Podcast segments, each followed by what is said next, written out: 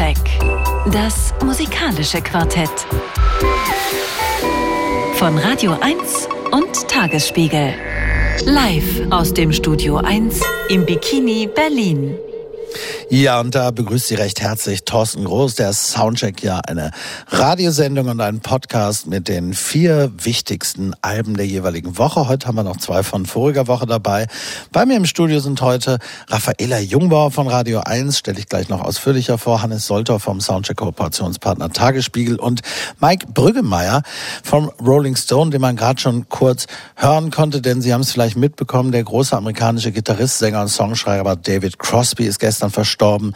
Da haben wir gerade schon mal drüber gesprochen, kurz mit Marion Brasch und eben Mike Brüggemeier. Äh, und Crosby zu Ehren eröffnen wir nun auch den heutigen Soundcheck mit einem Song, mit dem die Psychedelik ins Werk von Crosbys erster großer Band, der Birds, nämlich einzog, Eight Miles High.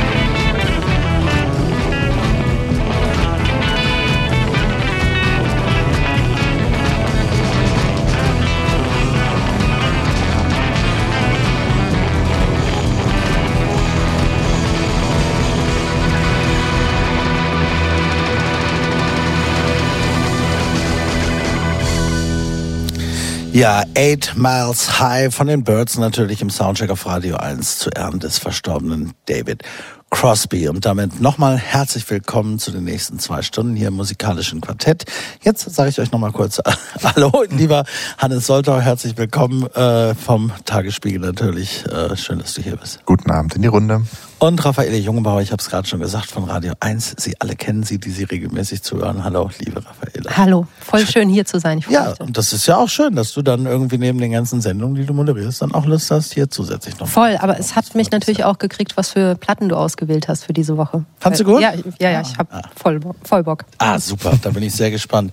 Ich habe voll Bock, jetzt gleich Mike Brüggemeier zuzuhören, denn äh, Mike Brüggemeier wird jetzt ein Thema vorstellen, mit dem ich mich wiederum den ganzen Tag schon beschäftigt habe, weil ich nämlich John Cale, um den es gleich gehen wird, kürzlich ja interviewt habe, schon drüber geschrieben. Du stellst das Album vor, der große Avantgardist John Cale hat ein neues Album, nämlich Mercy. Was gibt's zu sagen?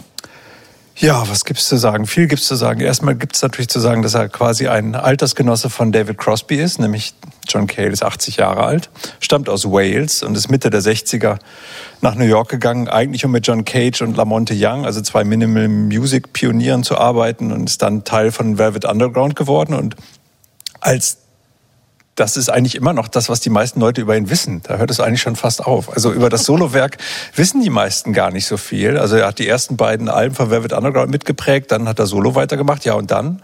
Also die Alben, die waren immer so zwischen Extremen oder oft. Also es gab Experimente, es gab aber auch traditionelles Songwriting, Aggression, Zärtlichkeit, es war irgendwie alles immer drauf. Und er war so eine Art manisch getriebener Romantiker, der die klassische Schönheit nicht zu ertragen schien und erst Ruhe gab, wenn er alles zerschlagen hatte, um dann aus den Scherben wieder was Neues zu bauen, was durchaus auch schön sein konnte lag schreiend unter Klavieren oder bearbeitete sie mit Fäusten und sang dazu Heartbreak Hotel, köpfte auf der Bühne ein Huhn und war eine Zeit lang sogar besessen von Krieg und Terrorismus und soll auch mal in einem Art-Projekt versucht haben, eine Atombombe in New York City zu zünden. Da habe ich jetzt aber keine Belege mehr gefunden. Das habe ich nur in einem Buch. Ich glaube, da spielten teilweise auch Drogen eine Rolle. Das könnte sein, dass da Drogen eine Rolle spielen. In gewisser Weise ist das auf dem neuen Album auch alles präsent, auch wenn er wohl die Seiten gewechselt hat. Also ich glaube, so mit Gewalt und so, also das Waffengewalt kommt vor, Korruption kommt vor, Verschwörungstheorien kommen vor, Klimawandel kommt vor, Liebe kommt auch vor, teilweise auch toxische Vergänglichkeit kommt vor, Gnade kommt vor, Erinnerung kommt vor.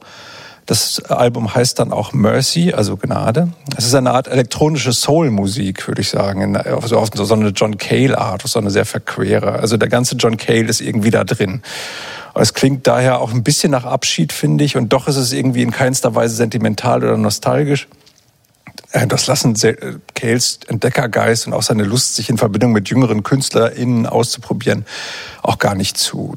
Auf Mercy sind zum Beispiel dabei Laurel Halo, Wise Blood, Animal Collective, Sylvan Esso und noch viele mehr. Und der erste Song, den wir hören wollen, ist eine Erinnerung an David Bowie mit dem er Ende der 70er in New York einige Zeit verbrachte, wohl auch nicht so ganz ohne Drogen, in Clubs ging und auch im Studio war. Aber ich habe mir diese Demos angehört.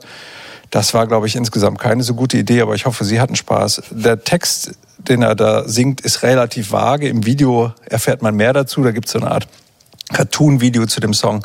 Der Song ist allerdings zwar textlich vage, aber doch irgendwie am klarsten definiert und am eingängigsten auf dem Album. Ist quasi so der Hit, möchte man sagen. Nightcrawling heißt der.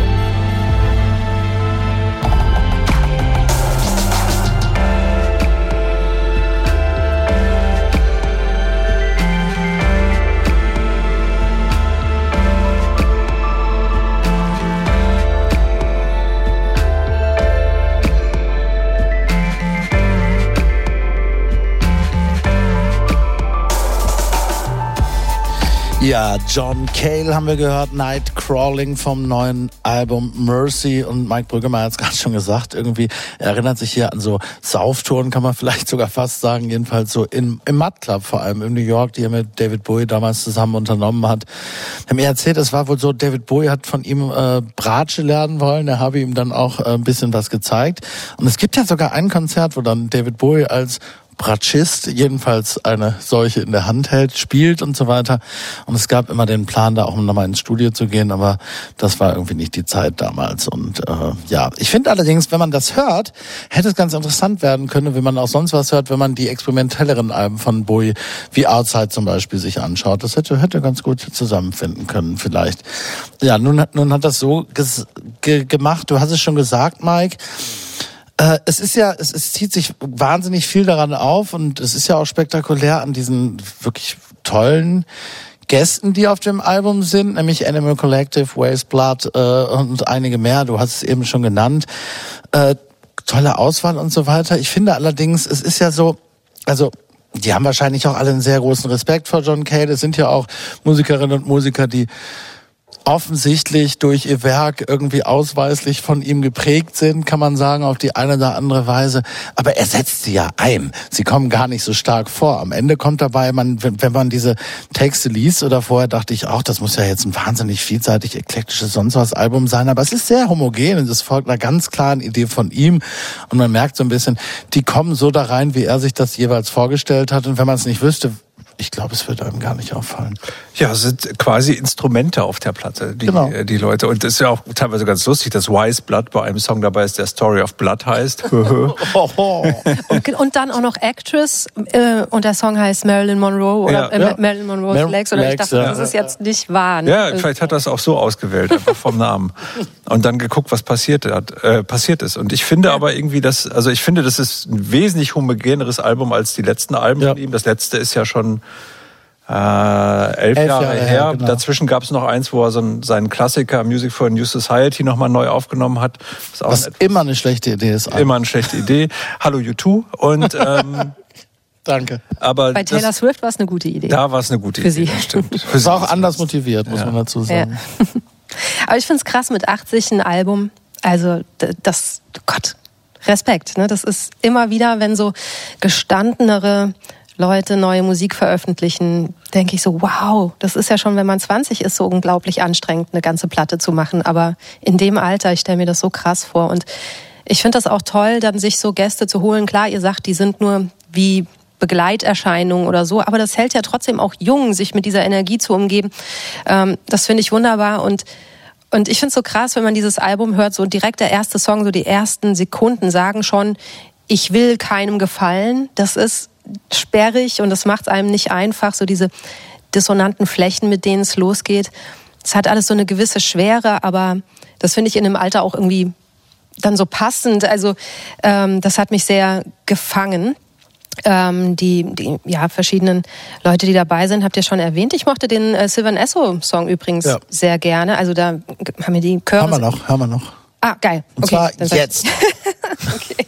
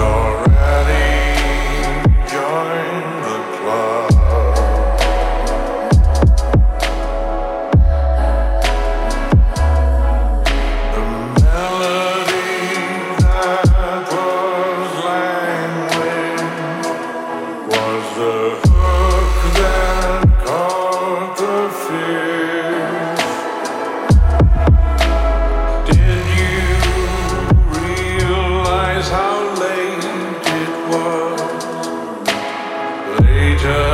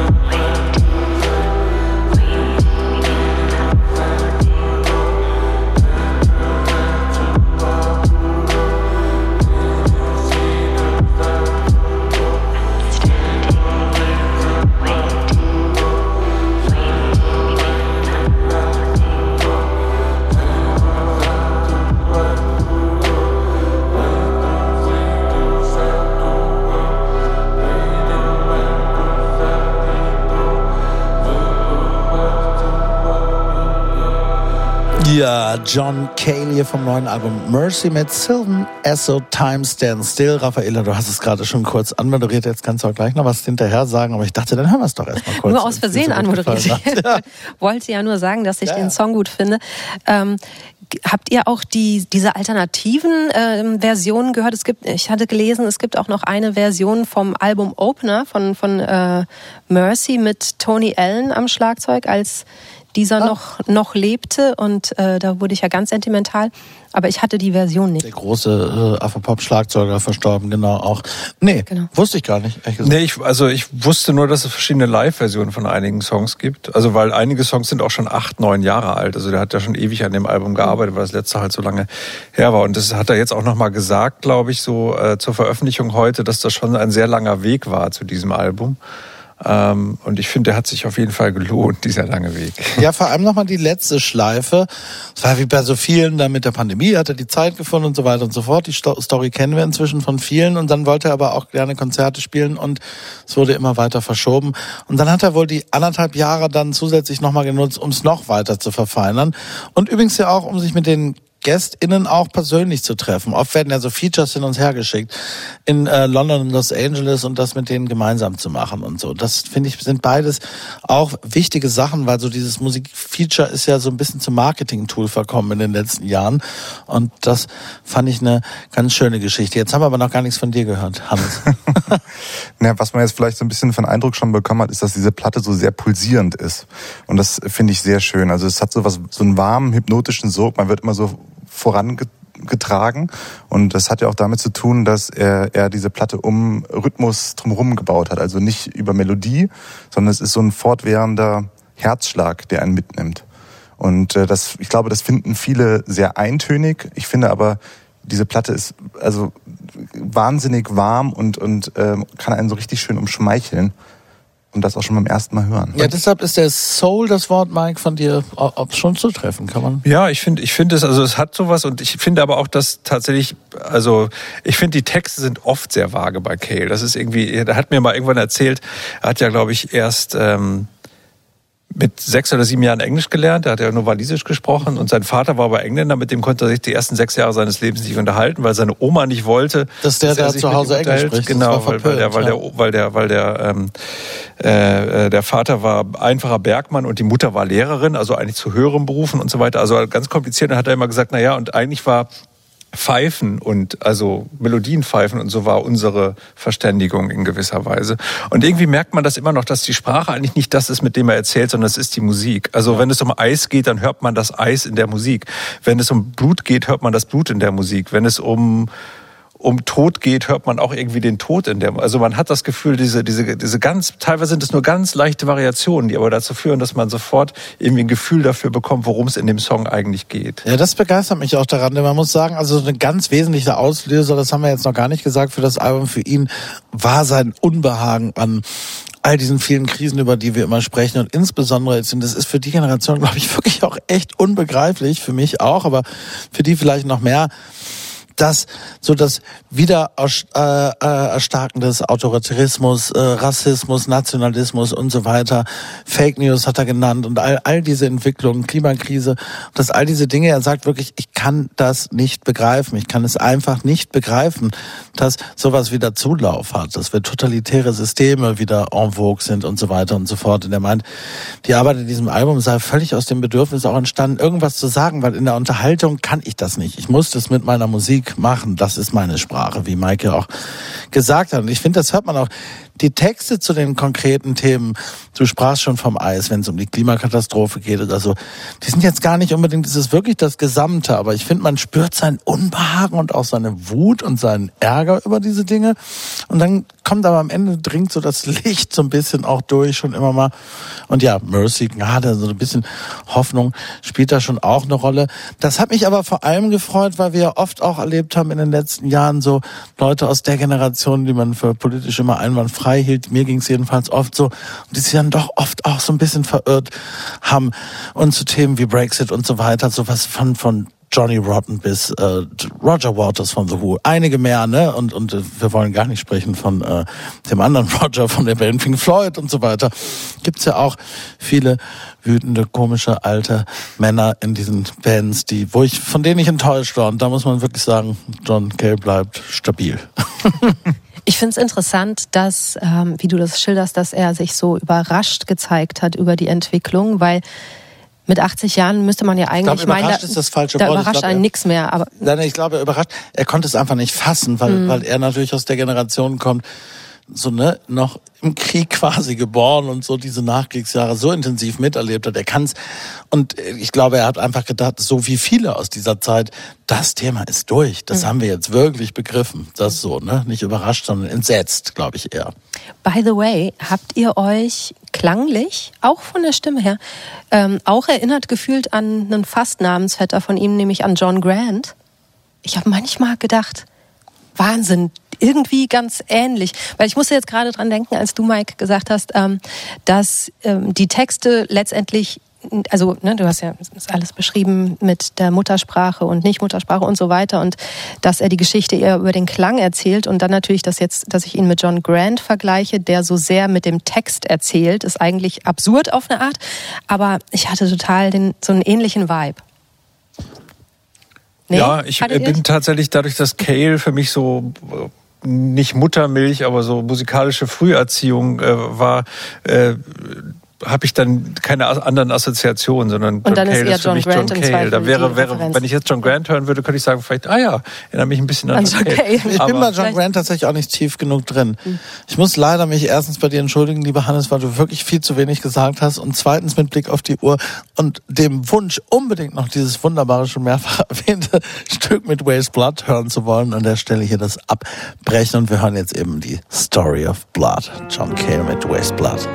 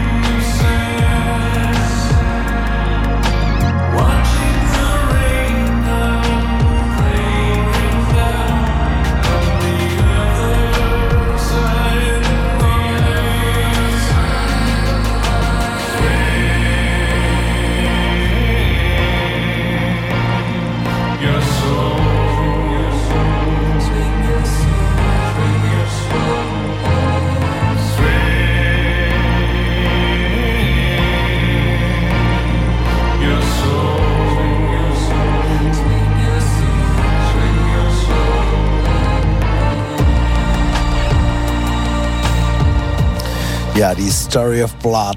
John Cale haben wir gehört mit Waste Blood hier zusammen aus dem neuen John Cale Album Mercy im Soundcheck auf Radio 1 und hier kommt die Wertung. Hit, Hit, Hit, Hit.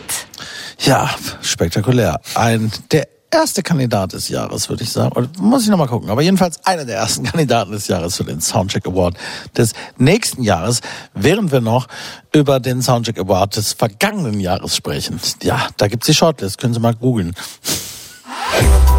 Soundcheck. Das musikalische Quartett. Von Radio 1 und Tagesspiegel. Live aus dem Studio 1 im Bikini Berlin.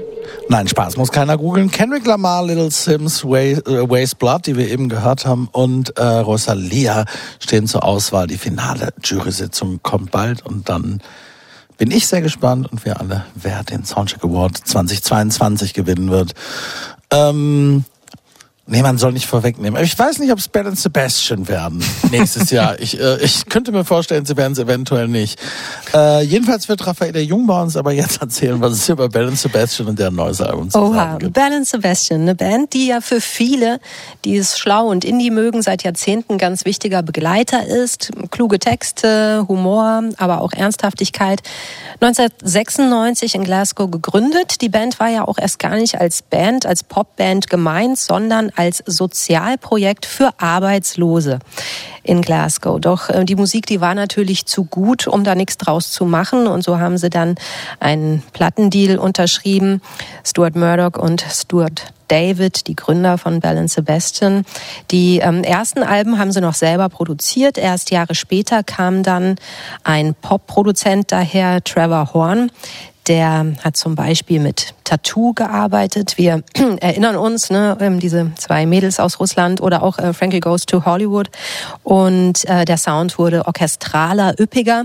Stuart David verließ die Band irgendwann. Stuart Murdoch ist seitdem eigentlich so eine Art Synonym ähm, für Bell Sebastian und er erzählt seine Geschichten. Er singt sie aber auch nicht ausschließlich selbst, sondern hat seit vielen Jahren verschiedene Stimmen dabei.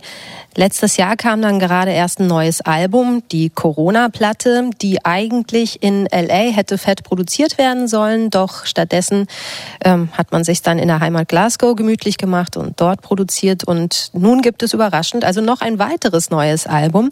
Late Developers heißt das. Und nur eine Woche vor VÖ gab es plötzlich Bescheid, hier da kommt was und das passt zu der Band in gewisser Weise, denn gerade in den Anfangsjahren galten Bell und Sebastian doch als sehr medienscheu.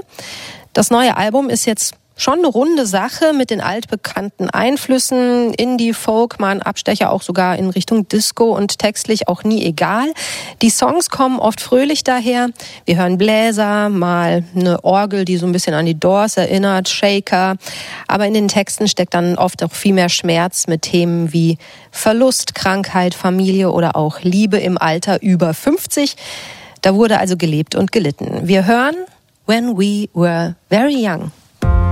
Can't see mountains, I can't see sky. I sometimes wish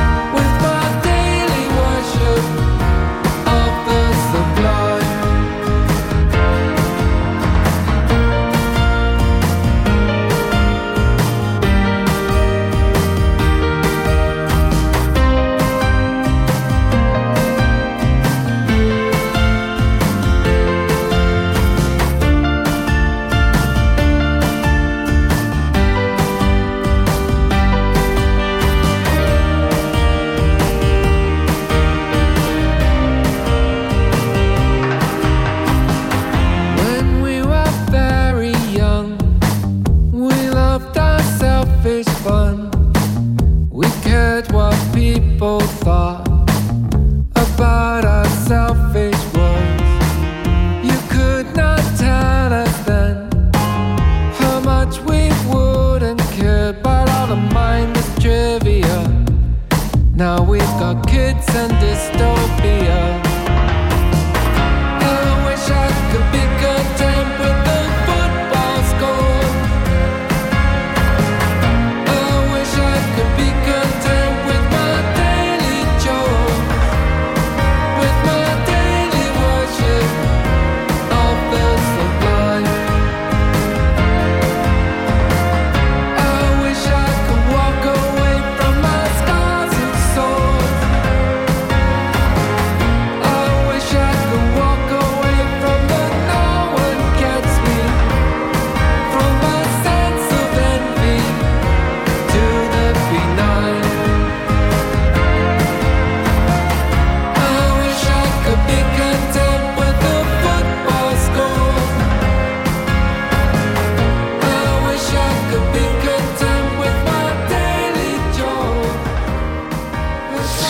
When We Were Young, Bell and Sebastian. Ja, nett, ne? Es hat so einen leichten Fernsehgartenscharme.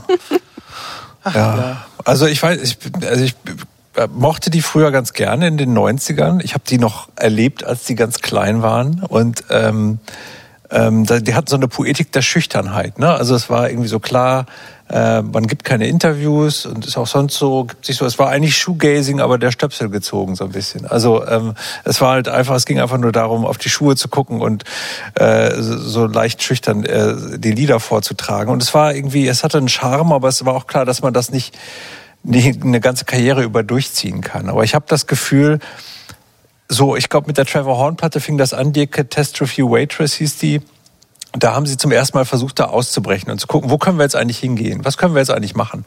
Und die Platte war auch gut. Aber ich glaube, es war auch die letzte gute Bell Sebastian Platte. Also, wo ich wirklich denken würde, wow, da haben sie wirklich was, also sowohl songtechnisch irgendwie was gemacht, was, was ich interessant fand, als auch, die hatte so einen durchgehenden Sound, der mir gut gefallen hat. Und irgendwie, vielleicht ist es auch einfach so, dass Bands sich generell nach zehn Jahren auflösen sollten ähm, weil die meisten haben da nichts mehr zu sagen. Also eigentlich kenne ich keine einzige, die aber. Ähm, ja, du hast aber auch den Vorteil, dass deine Lieblingsband das halt so gemacht hat. Ja, natürlich. Wel welche ist das noch gleich? Eine kleine Band aus Liverpool. ähm, und ähm, also, ja, aber es ist ja so, es ist dann, dann gibt es halt Kompromisse und dann klappt das alles nicht mehr so. Und ich habe irgendwie das Gefühl, die sind auserzählt. Ja, für mich waren sie äh, nie so ganz erzählt. Dear Catastrophe Waitress, da gab's da gab's doch noch so Contest, glaube ich, ne? Die schlimmsten Kellnerinnen überall ja, wurden, ja, wurden ja, ermittelt und so weiter. So, das war so early pre-Social Media mäßig eigentlich ein ganz guter Move, den man gar nicht so bei ihnen erwartet hatte. Aber das nur kurz off Topic. Du hast, du hast von äh, Schmerz gesprochen, Raffaella äh, und und und anderen tiefsten Empfindungen höre ich gar, höre ich halt gar nicht bei denen. Das ist traditionell so ein bisschen mein Problem mit der Band. Da muss ich sagen, es ist eine Abstufung. Das war ne da hast du recht, es war früher nochmal anders. Ich konnte auch früher nicht gar so wahnsinnig viel mit Bell Sebastian anfangen, habe das aber schon noch anders betrachtet und jetzt haben sie ja wahnsinnig viel gemacht, sogar die letzten Jahre, also echt immer sehr aktiv und nun höre ich es gar nicht. Ich finde, es ist nette Popmusik. Ich möchte beinahe sagen, beliebig. Ja, ist ja normalerweise so, dass Bands mit den Jahren irgendwann so ihren Sound finden und ich habe das Gefühl, die verlieren ihren Sound zunehmend. Also es, es, ja. es zerfasert so in die Belanglosigkeit. Und als ich das Album gehört habe, ähm, dachte ich, mein Spotify-Algorithmus zerschießt da gerade was, weil weil dann äh, der Ballermann-Song kommt. Ne, weil weil der, die die Songs irgendwie so zu unzusammenhängend teilweise sind und es klingt wie so eine Playlist oder eben wie äh, wie so ein Soundtrack von so einer Romcom oder sowas. Ja gut, das ist ja irgendwie sogar zeitgemäß zu sagen, man macht verschiedene Moods auf eine Platte, um in möglichst vielen Playlisten drin zu sein. Das ist ja so Playlist-Wundertüte, Tüte ist das neue Album, aber äh, vielleicht ist das nach Taylor Swift jetzt auch wieder anders, also wieder so die, die, das geschlossene ein Mood pro Platte, aber diese all over the placeness funktioniert hier tatsächlich auch für mich überhaupt nicht. Also es ist, ähm, es ist tatsächlich es wirkt eher wie so eine Outtake-Sammlung oder so. Meine, vielleicht haben sie auch, vielleicht haben sie auch wirklich einfach Lust, jetzt nochmal Geld zu verdienen. So klingt es dann im. Ich finde komischerweise das, was wahrscheinlich so wirkliche Bell Sebastian Fans als Frevel vielleicht sogar bezeichnet oder wo die Probleme mit haben. Das wird ja wirklich I don't know what you see in me ist glaube ich so die Ballermann Nummer mhm. und danach der Song, der aber auch sehr so ein bisschen in die Richtung geht, aber nicht ganz so aufdringlich ist. Ähm, der heißt Do You Follow. Das finde ich dann irgendwie fast schon wieder, da passiert bei mir jedenfalls mehr, weil vorher plätschert das alles so beliebig dahin und das ist dann irgendwie so, ja, schöne Melodien können ich schon schreiben, konnten sie immer schon, ne? ja. Also ich hasse das Album nicht so wie ihr. ich habe jetzt auch extra nochmal einen Song rausgesucht, der, den ich zum Beweis nehme. Dass es da eben doch sehr gut ist. Nee, dass da eben doch auch Schmerz drin steckt. Okay. Weil, also ich verstehe total, ähm, dass man den überhört leicht, weil die, der Sound generell eher so fluffig ist oder vielleicht auch, wie ihr sagt, all over the place von mir aus. Ähm, aber da ist ein Lied, Will I Tell You a Secret heißt das. Und das hat wirklich einen streckenweise tieftraurigen Text. Will I tell you a secret I've been hiding? Spending the night here without you. In pursuit of a piece I selfishly long for, baby. A piece of something new. We were happy until we said tomorrow. We were happy until we looked ahead. And the soul of a baby miss will thinking of a kid that never cried. In the night, she gets so bright, she dreams of all her friends. No one's spared, the dream has cared for everyone she has forgotten. It's a funny old time to be a lover, an easier time to be a friend. With one arm behind my back, I'll heal you, darling. A good love I will send. You were my lover and you were my mother. You were my sister when the ship went down. The world is killing me. I'm out to sea, but my albatross has flown. In the night, she gets a fright. She dreams her friends have gone. No one's spared. The dream has cared for everyone she has forgotten. Now I'm looking at rain outside my window, a tower of hard-fought solitude. All the life of the world is elsewhere, blood and intimacy, warm and still in love. We were warm and still in love. We were warm and still in love.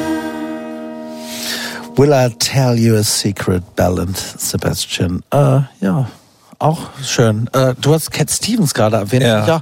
Das ist so schön bittersweet, ne? So klar, es ist, es ist schön. Aber auch da, ich, mich erreicht's nicht. Ja, das finde ich ist schon schon ein schönes Lied. Das hat mir auch gleich zu Anfang gut gefunden. Tatsächlich äh, gefallen, dass tatsächlich direkt die Cat Stevens, also eher so die frühen Cat Stevens Sachen, als er noch so Barock-Pop ein bisschen gemacht hat. So New Masters, ist glaube ich seine zweite Platte, auf der auch The First Cut is the Deepest drauf ist und so. Also so daran hat es mich ein bisschen erinnert und das ist auch schön und vielleicht so eine ganze Platte in dem Stil wäre vielleicht auch tatsächlich was, was ich mir dann von Stuart Murdoch noch mal anhören will. Ich will ihm jetzt nicht wünschen, dass er noch ganz unglücklich ist in den nächsten Jahren und dann so eine Platte macht, aber ähm, der Song davor hatte ja auch, da war das Unglück ja auch drin. Da ging es ja darum, also die Eintönigkeit des, des Lebens ab einem gewissen Alter, Familie gegründet und er ist nicht damit zufrieden, dass er sich die Fußballergebnisse am Wochenende anguckt und das ist das einzige Highlight. Da sind wir halt unterschiedlich. aber äh, aber ähm, nein, also ich, ich finde diesen Song tatsächlich, also ist, glaube ich, tatsächlich mein Lieblingslied auf der Platte. Obwohl in dem Song, der gleich noch kommt, Paul McCartney und die Wings vorkommen, deswegen bin ich mir nicht so sicher, ob das nicht vielleicht auch ein Lieblingssong der Platte Ich, muss sagen, das erste Lied ist gleich mein Lieblingslied und danach war es das. Also Juliet Naked, äh, das mit so einem schroffen Folk-Riff anfängt, das finde ich äh, super. Ähm, ich glaube, ich, ich würde das auch so sehen, wenn es so ein bisschen konsistenter wäre, wenn sie jetzt jedes Lied wie so ein Pet Shop Boy äh, aufgezogen hätten und äh, dann wäre das auch noch mal was anderes. Aber ich, ich glaube, gerade durch dieses Sprunghafte, das haut mich aus der Bahn. Ja gut, Juliet Naked ist ja tatsächlich ein Romantitel von Nick Hornby und sie haben es, glaube ich, auch für die Für Verfilmung Film, ja. geschrieben und dann wurde es doch nicht verwendet und nun ist es auf dem Album. Ne? Das ist halt so auf anderen Wegen auch. Der Resterampe. Also das, das Gefühl hat. Resterampe. Ah, so, so weit würde ich nicht gehen. Raffaella. Wollen wir den nächsten Song hören? Ja. Kannst du. Nein, nein, nein, ich finde das gar nicht schlimm. Es ist ja wunderschöne, wunderschöne Melodien haben wir hier. ja, und jetzt haben wir so einen richtigen Hochzeitssong halt. Ne? Auch gut. So.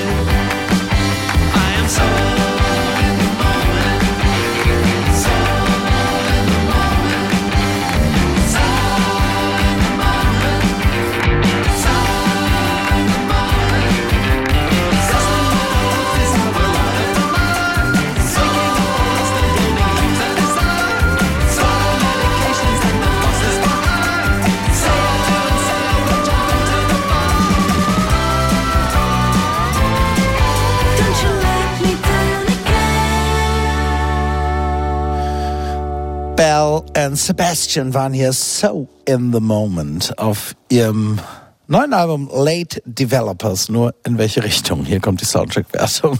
Geht in Ordnung. Niete, Niete, Niete. Ja, das ist jetzt hart, aber es spiegelt den Gesprächsverlauf, würde ich sagen. Geht in Ordnung, hat Raffaele Jungbauer gesagt. So viel äh, sei noch hinzugefügt. Damit sind wir schon fast am Ende der ersten Stunde wieder hier im Soundcheck. Ich weiß nicht, ob ihr das mitbekommen habt. Algiers, wer, wer von euch ist der Band Algiers zugeneigt? Also der neuen Platte durchaus. Genau. Gibt's nämlich jetzt dann auch bald wieder eine. Ich war der letzten durchaus auch sehr zugeneigt sogar. Und das ist ja so ein Ding, das haben sie aufgenommen mit haufenweise Gästen. Noch viel mehr Gäste, als John Cale jemals einladen könnte, sozusagen. Alle möglichen, ich weiß nicht, ob ihr das schon gehört habt, Raffaella und Hannes, alle möglichen mehr oder weniger teilweise sehr prominenten im weitesten Sinne, aber doch irgendwie Indie Alternative, überwiegend Sänger, aber auch ein paar SängerInnen, Zack de la Rocker von äh, Rage Against the Machine Wirklich? zum Beispiel dabei, ja. Aber auch, und einige andere mehr. Shook heißt das Ding, kommt am 24. Februar und äh, ich würde sagen, ich weiß es jetzt gar nicht so ganz genau, aber fast auf jedem Song ist äh, irgendein Gast. Ne?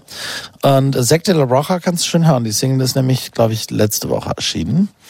Die haben wir aber jetzt nicht, sondern wir haben eine andere, die jetzt heute eben erscheint. I Can't Stand It heißt das Ding. Schulk heißt, wie gesagt, das Album. Da sind Samuel T. Herring von Future Islands.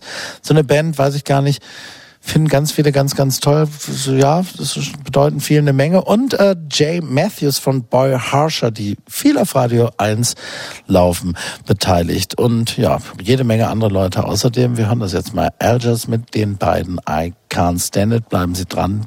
Hier geht's gleich auf jeden Fall nochmal weiter. Nämlich, äh, das haben wir vorhin schon gesagt, mit äh, The Murder Capital und Gas Cumes.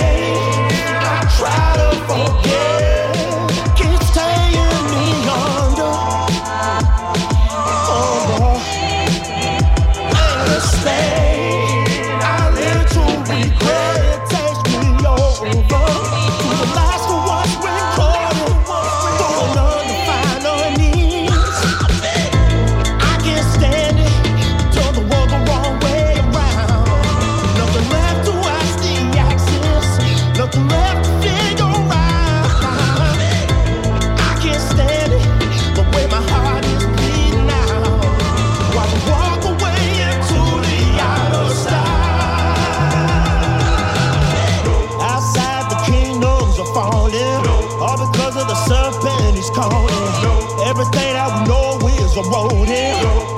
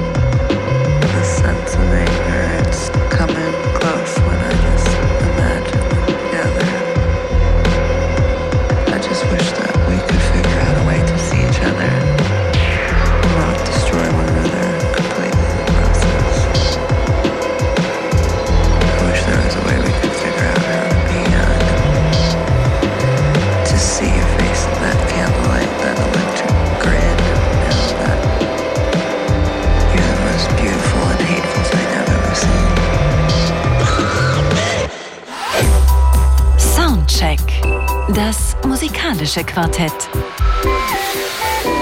Von Radio 1 und Tagesspiegel. Live aus dem Studio 1 im Bikini Berlin. Ja, und da heißt sie weiterhin Thorsten Groß. Herzlich willkommen in der zweiten Stunde zusammen mit Raffaella Jungbauer, Hannes Solter vom Tagesspiegel und Mike Brüggemeier. Äh, wir hören zur Einstimmung ein Boy Genius, eine neue sogenannte Supergroup, wenn man es denn in dem Fall sagen darf. Es wurde jedenfalls schon gesagt, die jedenfalls Indie-Heldin Julian Baker und Lucy Dacus haben sich mit der Indie, Indie, Indie-Heldin, Heldin, Heldin Phoebe Bridgers, die es vielleicht ein bisschen darüber noch steht, unter dem Namen Boy Genius ja 2018 schon zusammengetan. Damals gab es eine EP. Demnächst kommt jetzt ein Album, das originellerweise The Record heißt. Wir hatten es heute schon mal so mit so Wortwitzen und äh, das fällt da vielleicht auch ein. Am 31. März kommt das Ding, die sind jetzt gleich auf dem Cover eurer amerikanischen Kollegen Mike, äh, der amerikanische Rolling Stone, hat sie aufs Cover genommen, Boy Genius. Und ähm, diese Woche sind gleich drei Singles aus diesem Album zum, als erstes erschienen. Also für jedes Mitglied eine. Wir hören äh, 20 Dollars.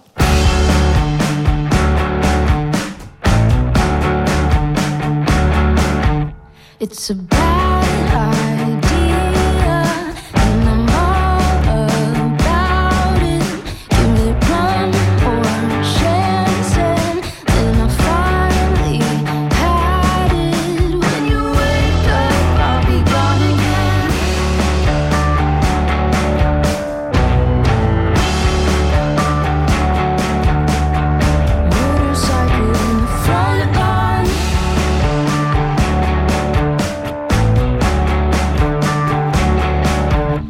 It's an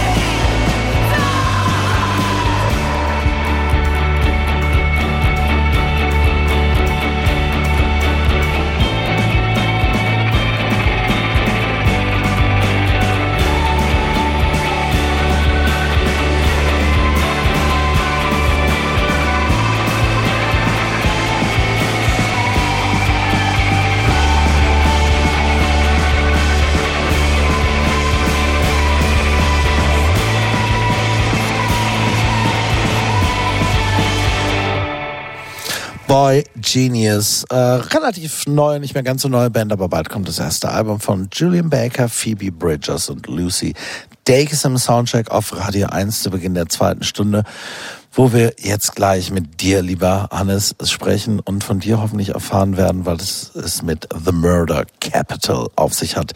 Erstmal will ich wissen, das habe ich nämlich gar nicht nachgeschaut, ist es, ist es ein Quatschname oder, oder, oder äh, kommen die aus der Hauptstadt? Das, also ist, Oh, jetzt hast du mich gleich auf den falschen dann- Fuß erwischt. Da- nee, weil das sind ja Briten, ne? Ja. Also The Murder Aus Capital würde man so, Iren. äh, Iren aus Iren, Dublin. ja, Iren, das stimmt. Ja, Dublin, ich weiß nicht, ob Dublin die Hauptstadt Aber ist. dann- Ich vermute mal, dass die Hauptstadt eher im Südamerika.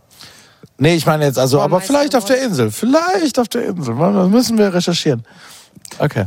Ja, na, Jedenfalls The Murder Capital. Mike, oder hattest du dann noch, äh, Nee, ich, ich weiß, ich weiß nicht, äh, inwieweit äh, Dublin da in Frage kommt. Ich ähm, habe lange Wir machen, Joyce mehr während, gelesen. während, während du die Anmoderation machst, mal einen Machen wir das. Faktencheck Okay, im genau. Hintergrund, so Frank Plasberg-mäßig. Sehr gut. Aber äh, die kulturellen Aushängeschilder von Irland sind ja eigentlich die Schriftsteller. Also James Joyce, Oscar Wilde, Samuel Beckett. Und zuletzt machte die irische Hauptstadt äh, aber eher mit frischem Post-Punk weltweit auf sich aufmerksam. Klar, das sind einmal Fountains DC, die in aller Munde sind, aber eben auch The Murder Capital. Und weil Post-Punk und Poesie eben gut zusammengeht, haben The Murder Capital natürlich auch ihren Haus- und Hofdichter, das ist John Keats. Das ist so ein ganz zentraler Bezugspunkt in ihren Texten und Schaffen. Diese existenzialistische Pose könnte man sagen, der fünf Musiker hat aber auch eine ernste Seite. Es ist nicht nur Pose, sondern es ist äh, auch ein Nachdenken über den Tod und die Vergänglichkeit, äh, die einen Hintergrund hat. Und in den wenigen Jahren seit ihrer Gründung 2015 äh, verlor ein Bandmitglied eine Mutter, ein enger Freund der Band nahm sich das Leben. Und das hörte man dann auch dem Debütalbum When I Have Fears, was auch ein Keats-Gedicht ist eigentlich, ähm, auch an, dass es äh, sehr große Verzweiflung und Dunkelheit transportiert hat. Es war sehr wuchtig, schlecht gelaunt und düster und wurde von der Kritik dennoch oder gerade deswegen sehr hoch gelobt. Klar war aber, dass wenn die Band noch so eine Platte machen würde, dann äh, wäre es wahrscheinlich in Richtung Selbstzerstörung gegangen. Und äh, so weit kam es dann zum Glück nicht. Das zweite Album heißt jetzt Giggy's Recovery oder Jiggy's Recovery. Die Genesung steckt also im Titel. Das bunte Albumcover zeigt auch, hier will eine Band raus aus der Isolation, vielleicht aus der Schwermut in die Erlösung. Annehmen, loslassen, sich öffnen. Sänger James McGovern predigt zwar noch immer von der menschlichen Verletzlichkeit, gesteht aber auch, dass er sich neu orientieren musste, um zu überleben. Und das gilt auch musikalisch. Also jetzt ein Synthesizer viel präsenter als Gitarren. Das Schlagzeug ist viel polyrhythmischer als auf dem Debütalbum. Das Ganze klingt heller und optimistischer. Und es ist trotzdem ein, ein vielstimmiges und auch forderndes Werk. Denn Heilung verläuft ja nun mal nicht linear. Und wir hören jetzt trotzdem mal in den zugänglichsten Song als erstes rein, Return My Head.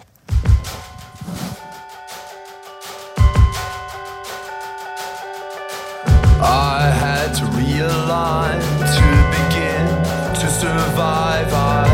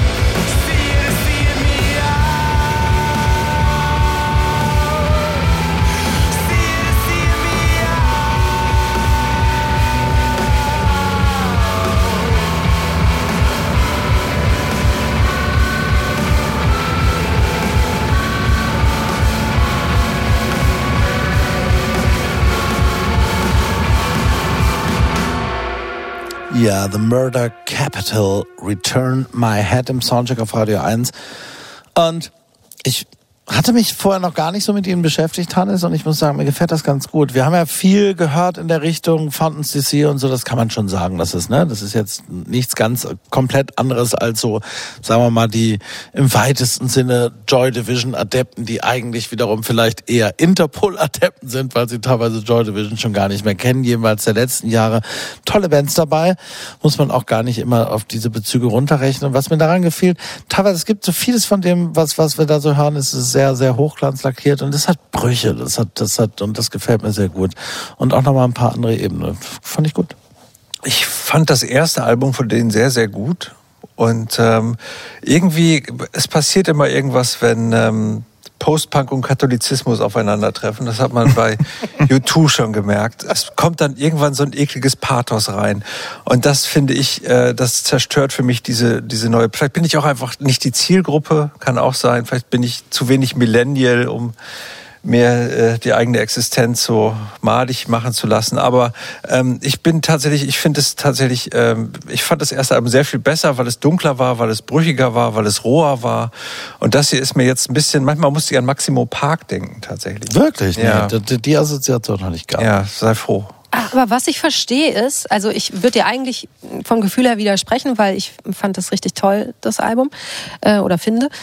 Aber ich hatte auch dieses Gefühl von, ah, in den Nullerjahren, als ich auf Festivals rumgesprungen bin und unheimlich viel Rockmusik auf Festivals passierte, also eigentlich so bevor IDM das dann alles so übernommen hat. Und da Maximo Park war genau so eine Band, die ich dann tausendmal auf Festivals gesehen habe und so. Und, und da an diese Zeit erinnert mich dieses Album extrem. Also das, da würde ich schon recht geben. Gleichzeitig finde ich aber, es ist ein sehr gelungenes Album. Ich finde es richtig gut und ich habe mir hier notiert, weil ich habe ja ein schlechtes Gedächtnis und ich habe mir die Wörter notiert, wenn sich Durchhören nicht wie Arbeit anfühlt, habe ich geschrieben. Ich hatte eine echt gute Zeit. Also man muss dazu sagen, den Song, den wir jetzt gerade gehört haben, der ist ja wirklich so, äh, der hätte auch vor zehn Jahren in der Indie-Disco laufen können, vor 20 Jahren wahrscheinlich. Ähm, und der Rest der Platte, ich finde ihn schon deutlich sperriger und, und auch ähm, ja, brüchiger, wie du gesagt hast, Thorsten. Was ich aber verstehen kann, Mike, ist, und ich habe die auch schon zweimal live gesehen, die Band, die sind schon relativ affektiert. Und also die sind auf der Bühne auch, die stellen so sehr stark so, ähm, so Trauerarbeit aus. Also es war so, dass die jedes Mal auf der Bühne auch geweint haben, sich in den Arm genommen haben. Ähm, und, und man hatte aber das Gefühl, ist das jetzt wirklich authentisch, was da passiert, oder ist das halt einfach so gewollt bedeutungsschwanger und ausgestellt? Waren sie mir gerade so sympathisch geworden? Ja, das hat's mich jetzt Ich hab's auch sofort gesagt. Ja. Will man ja jetzt auch nicht auf dem Festival unbedingt, ne? Äh, Erstmal weinen. Ah, viel, wei- viel weinen. Schwierig. Ja, ja also dich hat's, dich hat's, äh, du hast es gefühlt? Ich, also ich mochte das erste Album total gern. Nee, ich meine jetzt die Momente, wo sie geweint haben auf der Bühne. Also ich finde es toll, wenn Weil ich finde, es weinen. schwierige, naja, wenn sie, ja, aber es ist ja so, ich kann mir das irgendwie nicht vorstellen. Erzähl's. Ja, nee, ich find's toll, wenn Menschen auf der Bühne auch weinen, wenn wenn ich das Gefühl habe, das ist jetzt gerade, die fühlen das gerade. Aber nicht, wenn ich das Gefühl habe, da sind fünf Jungs auf der Bühne, die jetzt quasi gerade zeigen wollen, in welcher Phase sie stecken und es dann wahrscheinlich jeden Abend in dieser Art und Weise. Und dann performen. haben sie ja auch alle gleichzeitig geweint. Nee, das war dann schon so, dass sie dann. Entschuldigung. Da weinen ist ja auch ein emotionales Thema. Ne? Ich denke gerade, ich fra- äh, krame gerade so in meinem Hirn, wer hat denn mal beim Singen oder so auf der Bühne geweint und das war cool. Also mir fällt jetzt auch irgendwie nur Lauren Hill ein, aber als Negativbeispiel. Die hat doch dieses MTV Unplugged gemacht, wo sie ganz ergriffen war, und von vorne bis hinten geweint hat. Und ich liebte Lauren Hill immer, aber da war ich so, ah, tschüss, ich gehe. Ist natürlich schwierig, weil das. die, die Ergriffenheit, also das ist natürlich ein Idealzustand, der selten erreicht wird, den man aber durchaus erreichen kann natürlich auf der Bühne und sich dann aber idealerweise sozusagen auf den Gesang oder auf die Musik oder irgendwie überträgt und im Gesicht abzeichnet oder so.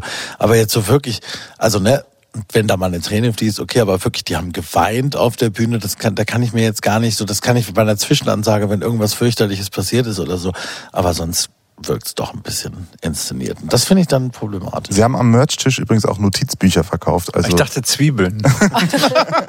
Oh Gott. Kommt Leute, wir hören nochmal einen Song. Hier, Apple.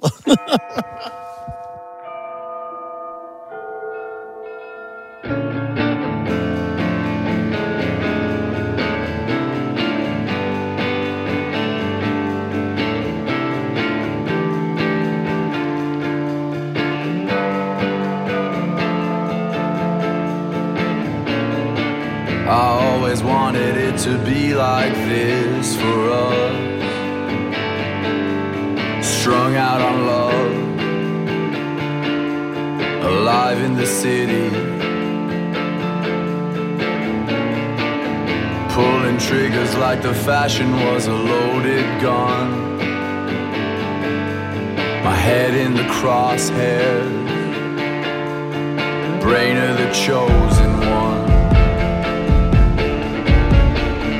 Ten pages of her favorite book, alright. Leave on the light, and I'm feeling the evening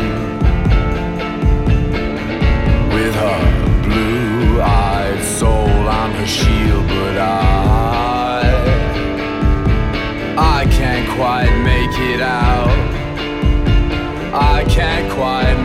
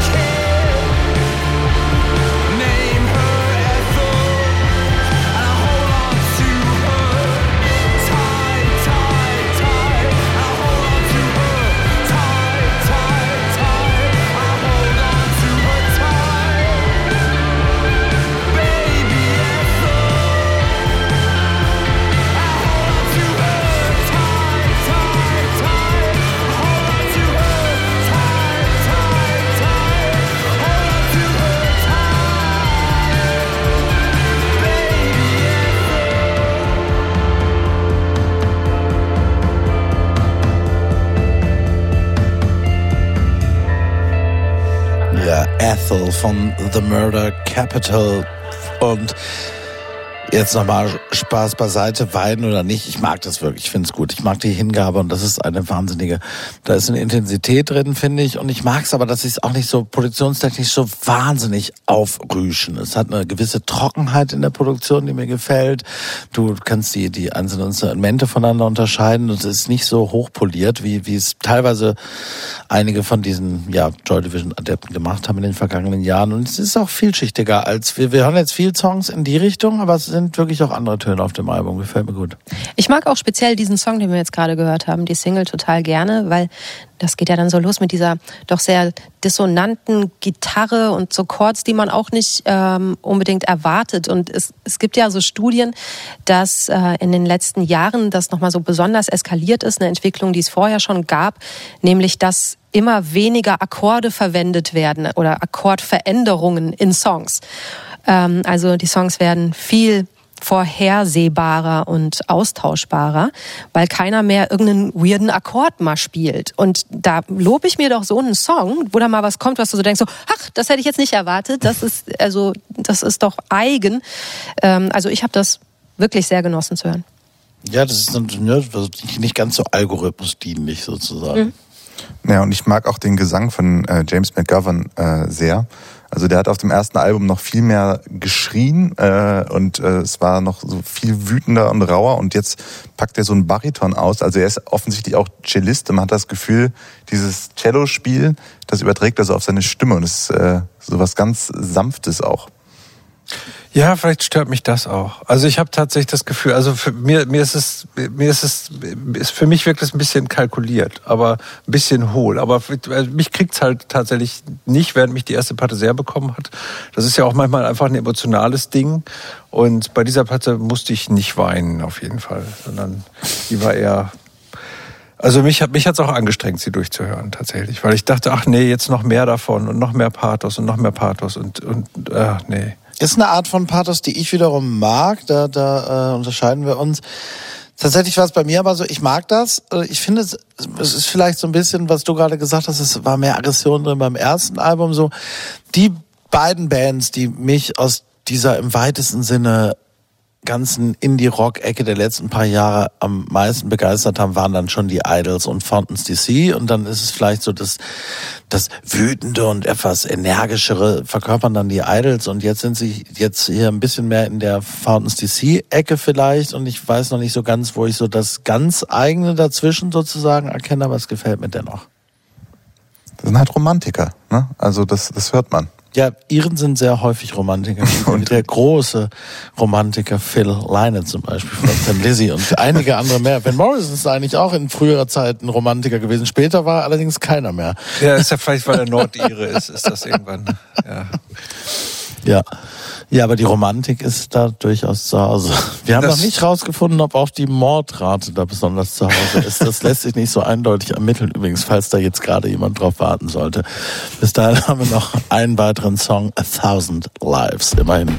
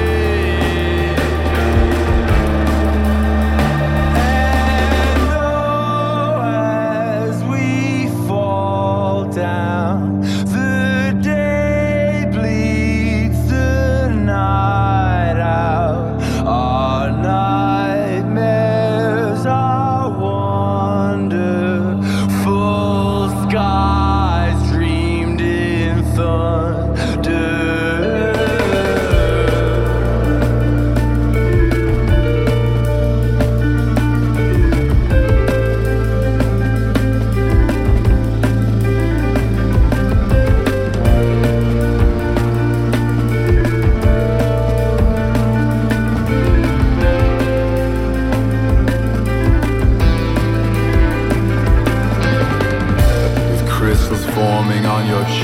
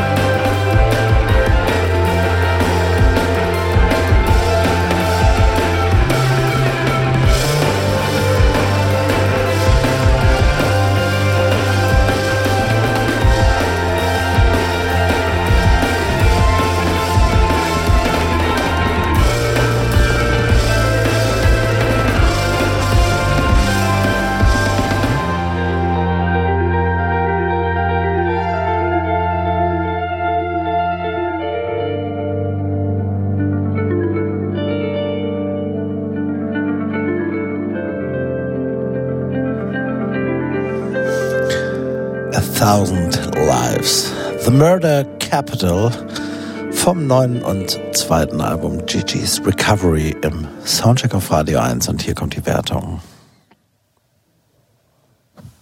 Geht in Ordnung. Geht in Ordnung. Hit. Hit. Ja, Hit sagen Raffaela Jungbauer und Hannes Soltau geht in Ordnung, Mike Brüggemauer und ich. Soundcheck. Das musikalische Quartett. Von Radio 1 und Tagesspiegel. Live aus dem Studio 1 im Bikini Berlin. Ja, und da geht's weiter mit Gas Cumes, der bekannt geworden ist mit dem britischen Rock-Trio, später Quartett Supergrass aus Oxford. Supergrass waren Mitte der 90er Jahre, ja, eine der prägenden Britpop-Bands, vielleicht kann man sagen, der damaligen Zeit. Die lichten kommerziellen Höhen von Oasis und Blur haben sie vielleicht nicht erreicht, aber mit I Should Coco und In It For The Money, den ersten beiden Alben, waren sie wahnsinnig erfolgreich waren irgendwie so immer so ein bisschen dazwischen, fand ich. Ne? Also die hatten nicht die Arroganz der Straße von Oasis, die Gewitztheit von Blur hatten sie auch nicht und schon gar nicht den Intellekt von Pulp, aber dafür eine unbändige Power-Pop-Energie, ein einmaliges Gespür für Melodien und in Gas Coombs und Mick Quinn wirklich ein ganz, ganz tolles Songwriting-Gespann, auch wie ich finde, äh, Melodien, Melodien, Melodien. Es gab da noch ein drittes Album, was ich sogar äh, fast noch besser fand, oder jedenfalls sehr, sehr gut in der damaligen Zeit, was so heißt wie die Band selbst. Supergrass, fantastisches Album auch. Und dann, Mike Brüggemann hat vorher in der Sendung die These aufgestellt, nach zehn Jahren wird's schwierig. Und so ist es ja tatsächlich sehr oft. Die Alben wurden dann weniger zwingend, auch bei Supergrass. Ich habe die wahnsinnig geliebt, grundsätzlich die Band, aber selbst ich habe auf den Alben, die nach Supergrass erschienen waren, in den Nullerjahren immer nur noch so zwei, drei Lieblingssongs höchstens finden können, manchmal auch nur einen. Und das haben sie dann, glaube ich, auch irgendwann selbst erkannt. Und dann haben sie sich 2010 aufgelöst. Gas Cumes hat dann äh, eine Solokarriere begonnen. Seit 2012 erschienen mittlerweile drei Alben. Ich finde so bei den ersten beiden insbesondere hat man noch sehr so gemerkt, dass er um Abgrenzung auch bemüht war. Die waren so sehr so, der hat zu Hause gesessen, hat so viel so sich von Crowdrock inspirieren lassen, so an so Synthes rumgemacht, so ein bisschen Home Bedroom Producer mäßig vielleicht ein paar Sachen probiert. Alles gar nicht so schlecht. Vieles davon habe ich aber auch schon wieder vergessen. Matador, das letzte, war dann ein wirklich schönes Album, wie ich fand. Äh, und dann irgendwie da rein kam dann noch mal so eine Supergrass Reunion erstmal. Wurde eine Tour angekündigt mal wieder und man wusste nicht genau, was draus wird. Und dann kam die große Pandemie, von der Sie alle gehört haben, die dafür sorgte, dass diese, diese Supergrass Reunion, die eigentlich sehr konzentriert innerhalb eines Jahres stattfinden sollte, auf drei Jahre verteilt wurde. Und die Konzerte konnten nur vereinzelt gegeben werden. In Deutschland haben sie gleich gar keins gespielt. Das war dann so ein bisschen abgebrochen und fand schließlich seinen Schluss und aber gleichzeitig vielleicht sogar Höhepunkt ausgerechnet beim Tribute-Konzert für den verstorbenen Foo Fighters Schlagzeuger Taylor Hawkins. Ich weiß noch, ich war an dem Abend bei der Band Tokotronic in Potsdam und bin äh, anschließend irgendwann in der Nacht zurück nach Hause gekommen und dann fiel mir plötzlich auf, ach, das ist doch dieses Foo Fighters Ding, das wurde live übertragen, ja, und dann habe ich so wirklich schon halb im Bett liegend, dachte ich, guck mal einmal rein und in dem Moment, ich wusste das gar nicht, kam Supergrass auf die Bühne. Man muss dazu wissen, Supergrass war mit den Foo Fighters zweites Mal auf Tour und waren eine der Lieblingsbands von Taylor Hawkins.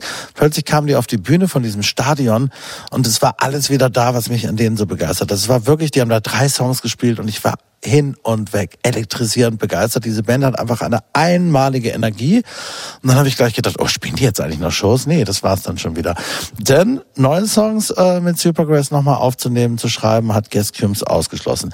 Insofern, ich erzähle das alles, weil es nicht einer gewissen Ironie entbehrt, dass nun sein viertes Soloalbum, über das wir heute sprechen, Turn the Car Around, für mich gar nicht mehr versucht, irgendwie sich irgendwo anders zu positionieren, sondern es ist im Grunde ein Album, von dem ich denke, dass Supergrass so jetzt im, vielleicht klingen könnten, wie so ein Spätwerk klingen könnte, wobei es klanglich auch wieder so ein bisschen anschließt an das eben von mir schon erwähnte Supergrass-Album von damals. Es ist das Most Supergrass Solo-Album von ihm auf jeden Fall und ich finde, es ist ein äh, sehr, sehr gelungenes Album und wir hören daraus jetzt mal Overnight Trains.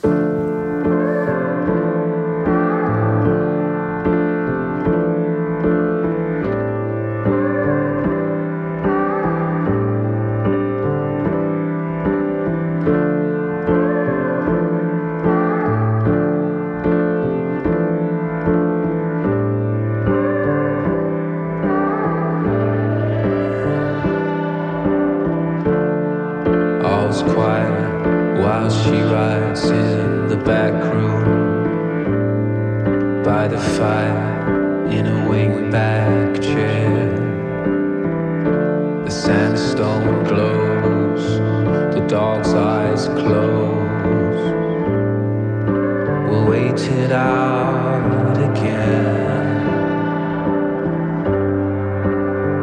And I know this part. And we've come so far, but it's not the same when you wish for things like summer drives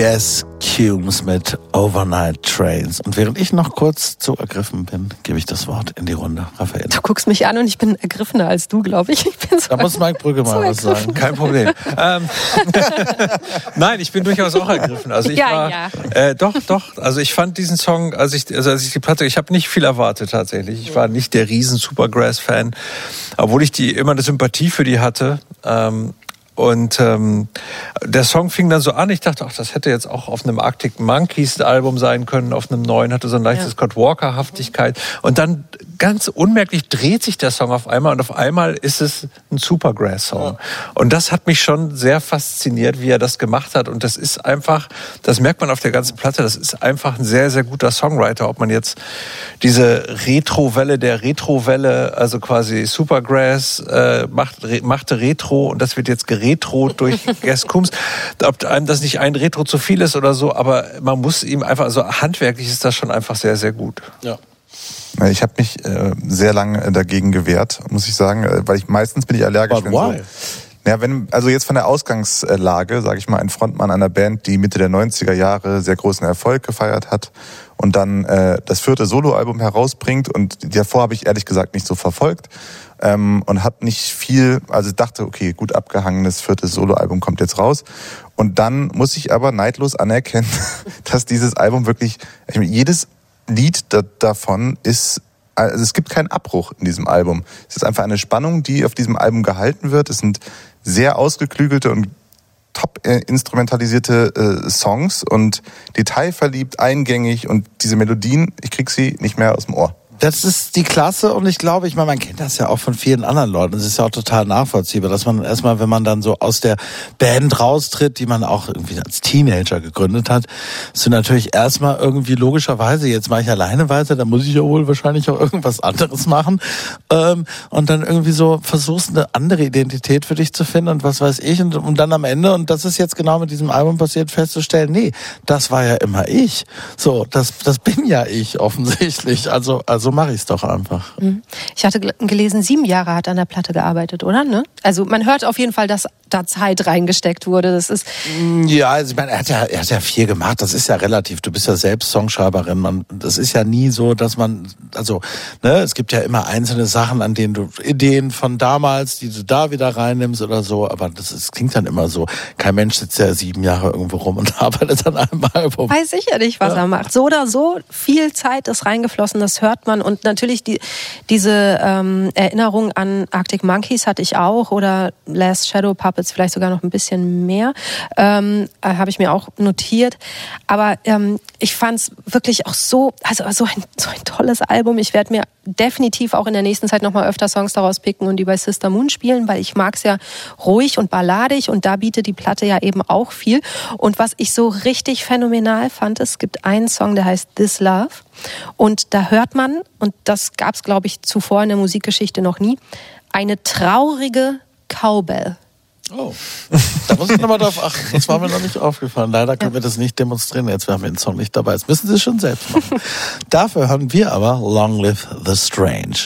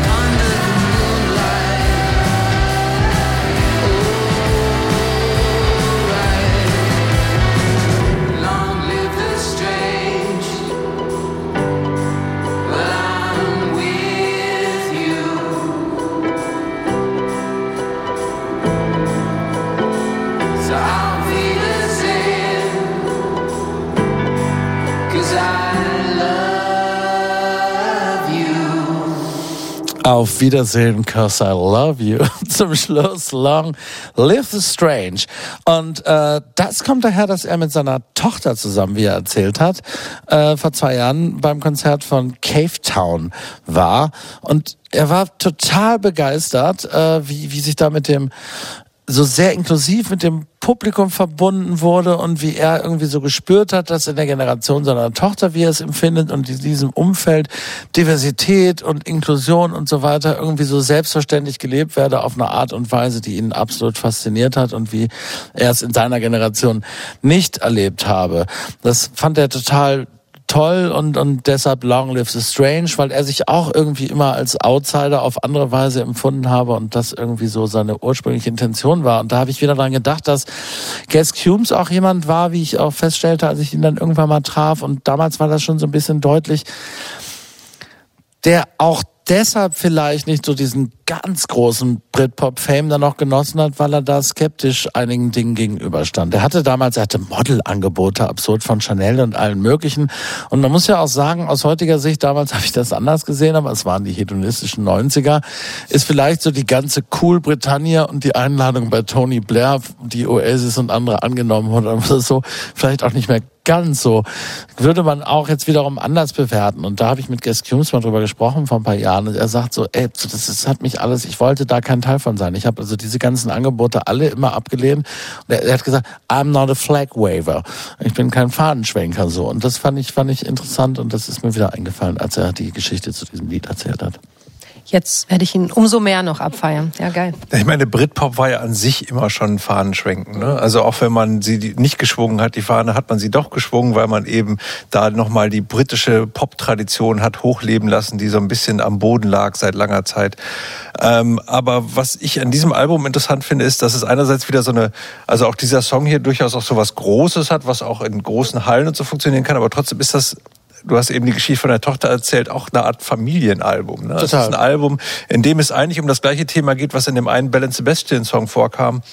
Was macht man, wenn man lange verheiratet ist, wenn die, die erste Romantik äh, verflogen ist? Wie, also da geht es mit Overnight Train drum und es gibt noch ein paar andere Songs, Don't Say It's Over, This Love, Dance On und so, wo es dann darum geht, wie, wie macht man dann weiter und wie, wie kriegt man die Romantik irgendwie so gedreht, ähm, dass sie auch später noch funktioniert. Und es geht um Liebe, also um eine ganz tiefe Liebe. Und das finde ich, äh, gibt dem Album eben auch noch so eine zusätzliche Wärme einfach. Wenn ich eine, eine, eine, wenn ich Kritik gelesen habe, also es ist ja wirklich sehr wohlwollend besprochen, Ja. das Album bis jetzt. Aber wenn, dann war es ja immer, dass es Indie-Rock aus der Komfortzone ist, ne? Ja. also, und dass es so bürgerlicher Britpop ist. Mhm. Also, und das genau das aufnimmt.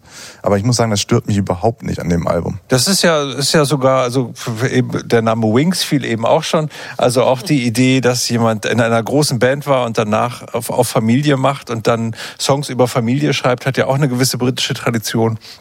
Und ja, warum denn nicht? Also jetzt zu glauben, äh, dass, dass Popmusik antibürgerlich ist äh, und dass Britpop jemals antibürgerlich war, ist ja auch irgendwie Quatsch. Es ist auch eine komische Erwartung, ne? Das ist so was, was, was und ich, es, man muss auch sagen, wie gesagt, als er irgendwie versucht hat, einen anderen Ort zu finden, was, was soll er machen? Er beherrscht das und ist das ist, ist er zu Hause. Und ich finde, also ich fühle Musik und spüre Musik immer, wenn ich wenn ich wirklich merke, dass das, das da ist nichts, irgendwie das ist das, was er absolut empfindet. Und ich äh, sehe es genauso wie du, Mike. Und ich glaube, es hat auch ein bisschen was damit zu tun, dass er eben kein Supergrass-Album schreiben wollte, auch wenn das musikalisch vielleicht so ähnlich sogar ausgefallen wäre, weil das eben diese privaten Themen sind, mit denen er sich beschäftigt, weil das das Leben ist, was er heutzutage führt, nämlich als Familienvater. Und da ist, macht er auch relativ seriös. Und das ist dann vielleicht sozusagen die Veränderung in seinem Leben, die sich nicht zwangsläufig musikalisch spiegelt. Also ich meine, also wenn wir über Paul McCartney sprechen, also so, da will ich doch jetzt, was will ich denn von Paul McCartney hören? Großartige Songs, wie bei Case and Creation in the Backyard, wie er sie alle paar Jahre auch auf seinen Solo-Jahren wieder schreibt, so, ne? Das ist, das ist, das ist ja schon auch Handwerk und aber ein sehr, sehr veredeltes Handwerk. Es kommt auch demnächst Fall. übrigens ein, ein Buch raus von einem deutschen Musiker, mehr will ich noch nicht verraten, Ha. der auch darüber schreibt, ähm, dass er eigentlich immer versucht hat, der Bürgerlichkeit zu entkommen und nun feststellen muss, dass er gescheitert ist. Okay, wir sind sehr gespannt darauf. Äh, du, Ich werde wirst, berichten. Du wirst berichten. Vielleicht wieder im, im Pre-Soundcheck-Talk mit Marion Basch. Äh, Bleiben Sie dran, unbedingt. Bis dahin hören wir den Titelsong Turn the Car Around, Guest Cues. stars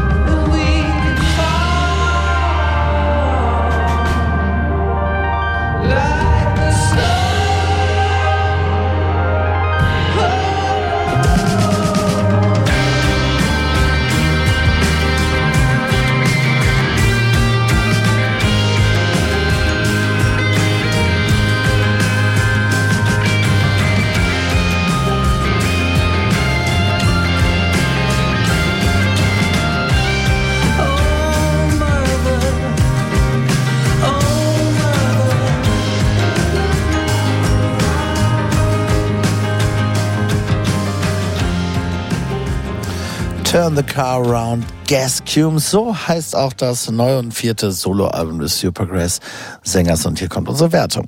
Hit, Hit, Hit, Hit. Ja, ist halt auch wirklich einer. Ne? Ist echt klasse. Tolles, tolles Album. Schöne Runde auch. Hat großen Spaß gemacht mit euch. Raffaella Jungbauer war da von Radio 1. Hannes Soltau, Mike Brüggemeier. Euch allen nochmal vielen Dank. Ich hoffe, ihr hattet so viel Spaß wie ich. Wir haben zweimal, viermal Hit. Also das ist schon eine Menge. Nicht so schlecht, ne? Ich möchte auch nochmal ausstellen, ich habe kein Geht in Ordnung vergeben, das erste Mal im Okay. Soundcheck. Ja, Wow. ja. Dafür aber eine Niete. Was Sehr für ein gut. großer Abend. Ja, nein, hat wirklich großen Spaß gemacht. Voll. Ich freue mich sehr. Euch vielen Dank. Germa Redlich war übrigens an der Technik, der Großartige. Und nächste Woche sitzt hier wieder mein Kollege Andreas Müller. Machen Sie es gut. Soundcheck. Das musikalische Quartett. Freitags ab 21 Uhr auf Radio 1.